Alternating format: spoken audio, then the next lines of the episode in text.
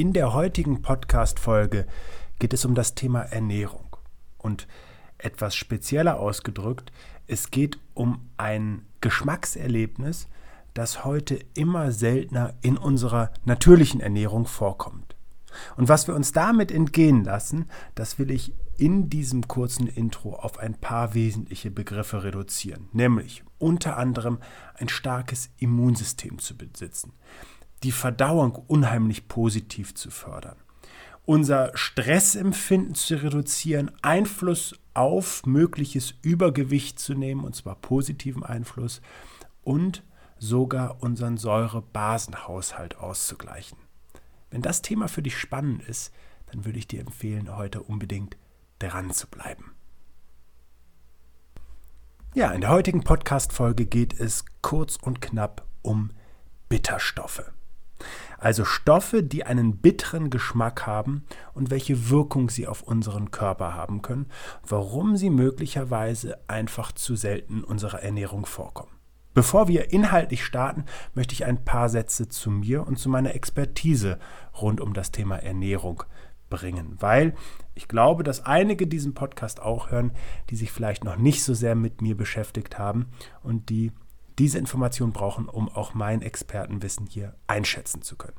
Denn ich beschäftige mich bereits seit meiner Jugend mit dem Thema der Ernährung. Damals vor allen Dingen unter Leistungsgesichtspunkten, weil ich meine Sportlichkeit darüber verbessern wollte. Und so hatte ich das Glück, dass ich damals die Mutter einer Mitschülerin, die absolute Ernährungsexpertin, eine der ersten Ernährungsmedizinerinnen auch in dieser Fachrichtung gewesen ist, als ja, Mentorin gewinnen konnte und sehr früh sehr interessante Messtechniken auch kennengelernt habe. Ich bin in der Folge nach der Schulzeit an die Deutsche Sporthochschule für das Studium der Sportwissenschaften, Diplom-Sportwissenschaften gegangen und brachte damals ein Messgerät mit, mit dem man sehr genau äh, Informationen über die Körperzusammensetzung gewinnen konnte. Und zwar ein Gerät, was so genau war, dass es in der Intensivmedizin eigentlich zum Einsatz kam und sehr differenzierte Aussagen über den Zellstatus zuließ, über eben genau die Kompartimente, also die einzelnen Bereiche im Körper und wirklich unheimlich spannend und meine absolute Begeisterung auch heute noch hat. Mit diesem Wissen, dieses Gerät zu bedienen und die Messwerte zu interpretieren, war ich schnell auch für die Wissenschaftsgruppen an der Sporthochschule interessant. Und so habe ich beispielsweise im Institut für Kreislaufforschung Wissenschaftlerinnen und Wissenschaftler ausgebildet, unterstützt bei der Durchführung von Studien, unter anderem mit Diabetikern. Abgesehen davon spricht sich natürlich sowas auch und im Prinzip eine Art wenn man so will, bildgebendes Verfahren. Ich überspitze das jetzt so ein bisschen, aber eben eine Art äh, Möglichkeit, nicht invasiv, also von außen messbar zu machen, was sich im Körper abspielt. Das spricht sich auch schnell unter den ambitionierten Sportwissenschaftler und Sportwissenschaftlerinnen rum. Und so begleite ich unter anderem Natural Bodybuilding deutschen Meister sowie international Top 10 und auch eine sehr erfolgreiche Bodybuilderin, die ähm, vor allen Dingen hier national in Deutschland aktiv war. Es waren also zahlreiche Sportlerinnen und Sportler, die das teilweise auf Profiniveau gemacht haben, die auf meine Unterstützung und die Beratung vertraut haben. Und ich habe natürlich seither sehr differenziert angeschaut, was so vor allen Dingen aus der Wissenschaft heraus an Erkenntnissen über Ernährung zutage gefördert wird. Denn vielleicht diese Info für dich direkt mal am Anfang. Wir wissen zum einen, dass eine falsche Ernährung die Nummer 1 Todesursache für ein frühzeitiges Ableben ist. Und wir wissen außerdem, dass mit 250 täglich veröffentlichten Studien nur zum, zum Bereich der Ernährung wirklich so viel Wissen aber auch Pseudowissen veröffentlicht wird, dass das kein Normalsterblicher alles ähm, erfassen kann. Und auch die Erkenntnisse, die heute so als allgemeingültig hingestellt werden, die teilweise auch von verschiedenen Organisationen und Verbänden vertreten werden, sind oft von Interessen geprägt, beziehungsweise nicht immer am wissenschaftlichen Puls der Zeit. Deswegen ist es wichtig, wissenschaftliche Studien dazu zu erfassen und auch beurteilen zu können und vor allen Dingen sich damit zu beschäftigen, wer diese wissenschaftliche Studie denn so ermöglicht hat aus finanzieller Sicht, um eine gute Beurteilungsgrundlage zu haben. Und ich habe alleine in diesen Bereich meiner Entwicklung, Weiterentwicklung und Weiterbildung rund 15.000 Stunden meiner Zeit investiert, um eben heute ein immenses Wissen dazu zusammenzutragen, zusammengetragen zu haben auch und selbst in verschiedene Bereiche, zum Beispiel in dem großen Ernährungsleitfaden, einem digitalen Produkt äh, gegossen zu haben oder eben auch Menschen persönlich, wenn es um die Gesundheit, die Leistungsfähigkeit, aber auch das Wohlbefinden geht, zu begleiten. Das sind nicht ausschließlich Profisportler und Profisportlerinnen, sondern heute sind das vor allen Dingen Menschen, die im Berufsleben stehen, die nach einfachen und wirkungsvollen Möglichkeiten suchen. Und deswegen, wenn dich das interessiert, ich verlinke gerne auch einmal den großen Ernährungsleitfaden hier rein. Da kannst du nämlich wirklich sehr, sehr spannende Erkenntnisse über den Bereich Mythen, Ernährungsinsider wirklich wissen, was kaum einer hat, was du unheimlich effektiv in deinen Alltag integrieren kannst, aber auch wirklich ganz praktisches Ernährungswissen und einen großen Bereich vor allen Dingen auch, was so die Nahrungsmittelindustrie da veranstaltet, wenn es um Zusatzstoffe, aber auch Tricks und Kniffe geht, die da so tagtäglich eingesetzt werden, die leider selten etwas zu unseren Gunsten, also zu den Gunsten der Verbraucher und Verbraucherinnen gestaltet, sondern eher den ja, Return on Investment der Unternehmen im Fokus haben. Jetzt hast du so einen kleinen Eindruck von mir und deswegen lass uns doch einfach mal wirklich in den Bereich der Bitterstoffe reingucken. Was haben die eigentlich in unserem Körper für Aufgaben? Und ich weiß aus über 350 Be Menschen, die ich begleitet habe, dass es doch einige gibt, die wirklich Herausforderungen auch mit der Verdauung haben. Das ist nicht zuletzt geschuldet, dass wir uns zu wenig bewegen, sondern oft, dass wir auch Nahrungsmittel essen, die verändert sind, verarbeitet sind, industriell verarbeitet sind, die Zusatzstoffe enthalten und so weiter. Und das ist für unseren Körper natürlich nicht besonders gut. Wenn wir ihn dann zusätzlich noch belasten, indem wir hohen Stress haben oder uns zu wenig bewegen, darauf sind nämlich unsere Verdauungsorgane grundsätzlich angewiesen, um unterstützt zu werden, dann ergibt sich daraus ein echt explosives Gemisch, ohne dass ich das jetzt ähm, in dem Sinne wortwörtlich meine. Es gibt so ein Sprichwort, das ich direkt vorab einmal ähm, benennen möchte. Das ist ein altes Sprichwort, das besagt, was bitter im Mund ist dem Magen gesund. Und jetzt ist die erste Frage, die ich dir stellen möchte, wie oft schmeckt deine Nahrung denn bitter? Und wie reagierst du auf diesen Geschmack? Ist der für dich eher gewohnt? Ist der ungewohnt? Also dieser leicht herbe Geschmack, den mag ja auch nicht jeder. Und insbesondere wir heute, heutigen Konsumenten und Konsumentinnen sind mit dem oft sehr wenig vertraut. Und wenn wir jetzt genauer hinschauen, dann sehen wir tatsächlich, dass der Bitterstoff in der Pflanze selber ursprünglich als Abwehrsystem vor Fressfeinden eingesetzt worden ist. Die Pflanze hat also mit diesem Geschmacksstoff sich verteidigt Heute in der modernen Landwirtschaft ist es tatsächlich so, dass so viel Pestizide eingesetzt werden, dass die Pflanze eigentlich nicht mehr darauf angewiesen ist, sich selber zu verteidigen, sondern das übernimmt heute der Hersteller, der Anbauer. Und abgesehen davon ist es zusätzlich so, dass zunehmend über die moderne Ernährungsindustrie auch der Geschmack des Bitteren herausgezüchtet worden ist. So zum Beispiel Gurken oder Salate, die werden heute einfach so gezüchtet und wurden in der Vergangenheit zunehmend so gezüchtet, dass sie weniger Bitterstoffe enthielten, weil davon ausgegangen wird, dass der Kunde das einfach weniger mag. So, wenn wir heute also etwas Bitteres essen und wir sind eigentlich gewohnt, dass vieles eher süßlich oder neutral schmeckt, dann sind wir natürlich oft auch bei weniger und kleineren Mengen an Bitterstoffen vielleicht etwas überfordert oder irritiert zumindest.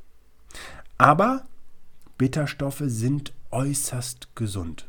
Und nicht nur für Menschen, die letztlich Herausforderungen mit der Verdauung haben, weil sie sich eben bei der Verdauung insbesondere für ähm, Organe im Körper, die Sekret bilden, die Säfte bilden, sehr positiv auswirken. Also ähm, die Galle, die Leber, ähm, aber natürlich auch der gesamte Verdauungstrakt nebst Magen, der ja Stoffe ähm, bildet, um die Nahrung zu versetzen. Und selbst schon im Mund durch den Speichel werden Enzyme freigesetzt, die sich auf die Verdauung sehr, sehr positiv auswirken.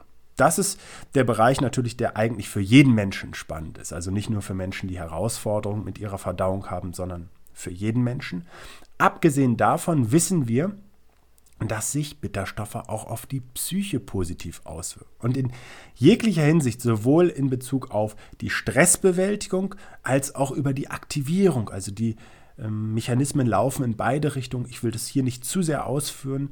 Ähm, das ist alles tatsächlich im großen Ernährungsleitfaden sehr konkretisiert nochmal ähm, und differenziert. Und darüber hinaus hilft der bittere Geschmack, äh, Geschmack auch, Heißhungertacken zu unterbinden, um eben einfach ein natürlicheres Essverhalten auch an den Tag zu legen. Es wirkt sich unheimlich positiv auf das Immunsystem aus und sorgt für einen ausgewogeneren Säurebasenhaushalt. Und das gerade das Stichwort Immunsystem ist insofern ganz wichtig, wenn wir doch wissen, dass Bitterstoffe auf den Verdauungstrakt sich positiv auswirken. Dann ähm, ist das logisch, dass das fürs Immunsystem wichtig ist, denn 80 Prozent unserer Immunabwehrzellen werden tatsächlich im Darm gebildet. Und Bitterstoffe regen einfach die Durchblutung, die Befeuchtung der Schleimhäute im gesamten Körper, aber vor allen Dingen auch im Verdauungstrakt an und fördern so einfach auch ein gesundes, ein ausgewogenes Milieu für die sogenannten Mikrobiotika so, möglicherweise ist das jetzt schon für dich Motivation genug, direkt loszusprinten, vielleicht in einen Drogeriemarkt und nach irgendeinem Elixier Ausschau zu halten, das du in Tröpfchenform zu dir nehmen kannst. Ja, das kannst du natürlich machen, aber es gibt auch begründete ähm, Interessen für dich, dass du einfach auf natürliche Nahrungsmittel zurückgreifst. Aber das kann am Ende jeder so ein bisschen für sich selber entscheiden. Tatsächlich ist dieses Wissen im Übrigen über Bitterstoffe nicht neu. Bereits Hildegard von Bingen, die jeder kennt, der sich ein bisschen mit Gesundheit beschäftigt, als eine Pionierin in diesem Bereich, hat schon damit experimentiert, hat dazu kleinere oder auch größere Rezepturen angelegt, die auf verschiedenste Art und Weise den gesundheitlich gebeutelten Menschen unterstützt haben, um wieder gesund zu werden. Und auch heute gibt es noch diese Fläschchen der sogenannten Hildegard-Tropfen, die im Prinzip in jeder guten Drogerie zu finden sind und die dann beispielsweise ähm, Inhaltsstoffe wie also an Kräutern wie Galgant, Kampfer, Habichtskraut, Fenchel und Veilchen enthalten. So und wenn du jetzt schon sagst, hä, was ist das bitte gewesen? Also vielleicht noch Fenchel, vielleicht kennt man das Veilchen auch noch aber das ist doch eigentlich ein Blümchen, dann ist das doch ein sehr spannender Bereich, um sich damit wirklich mal zu beschäftigen und von den positiven Eigenschaften dieser Bitterstoffe zu profitieren. Und diese Unterstützung einer positiven Wirkung, die kommt auch aus der Wissenschaft. Frau Wölfle beispielsweise ist Zell- und Molekularbiologin an der Universitätsklinik in Freiburg und sie attestiert eben den Bitterstoffen über die zugeführte Nahrung, dass sie die Wahrnehmungstätigkeiten einzelner Organe verstärken kann, also die Funktionsweise einzelner Organe verstärken kann, indem Speichel und Magensaftproduktion angeregt werden, Tätigkeiten von Galle und Bauchspeicheldrüse und damit eben auch die gesamte Fettverdauung unterstützt werden kann, die Lebertätigkeit und der gesamte Magen-Darm-Trakt mobiler gemacht wird. Denn das erreichen diese Stoffe eben ganz einfach. Und so hilft Bitterstoff eben auch bei und gegen Übergewicht, wie Ernährungsexperten bestätigen, um eben auch an der Stelle unser natürliches Essverhalten zu begünstigen. Es gibt also durchaus zwei Lager, ein bisschen die den Trend auch der Vergangenheit in der gesamten Nahrungsmittelproduktion, aber eben durchaus auch einige trendige Salate, der, die bittere Rauke beispielsweise ist heute der Trendsalat als Rucola in Plastik verpackt und durchaus für äh, einen satten Preis zu erwerben, war eigentlich in noch einiger Vergangenheit ein Unkraut, das eher auf dem Müll gelandet ist, aber heute eben auf jeder schicken Pizza landet und durchaus eben auch den Salat richtig aufpeppt. Ich kann also an der Stelle nur sagen, sich mit Bitterstoffen einmal zu beschäftigen und vielleicht wirklich auch eher mal auf den Biomarkt zu gehen, auf den frischen Markt und zu gucken, was gibt es da denn an ursprünglichen Gemüsesorten, die vielleicht auch natürlich einen vernünftigen Bitterstoff enthalten. Also Bioladen, Bauernmarkt, Biomarkt und so weiter. Guck doch einfach mal, was du da an Obst und Gemüse findest, denn die ursprünglichen Gemüsesorten, die haben tatsächlich sich eher diesen bitteren Geschmack auch bewahrt und sind dementsprechend auch über mehr Bitterstoffe ausgerüstet. Und von denen wollen wir ja durchaus auch in Zukunft ein paar haben. Insofern kann ich dir nur wünschen, lass es dir schmecken, gewöhn dich ein bisschen wieder an diesen Geschmack, denn das ist wirklich auch eine Gewöhnungssache.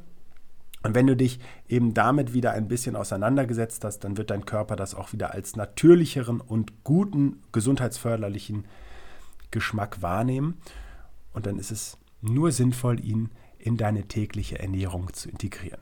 Guten Appetit, alles Gute und bis zum nächsten Mal. Schön, dass du dir für meine Podcast-Folge Zeit genommen hast. Um auch zukünftig auf dem Laufenden zu bleiben, empfehle ich dir, meinen Podcast direkt zu abonnieren. Außerdem freue ich mich über deinen Kommentar und eine Bewertung von dir. Ich wünsche dir eine bewegte Zeit bis zum nächsten Mal.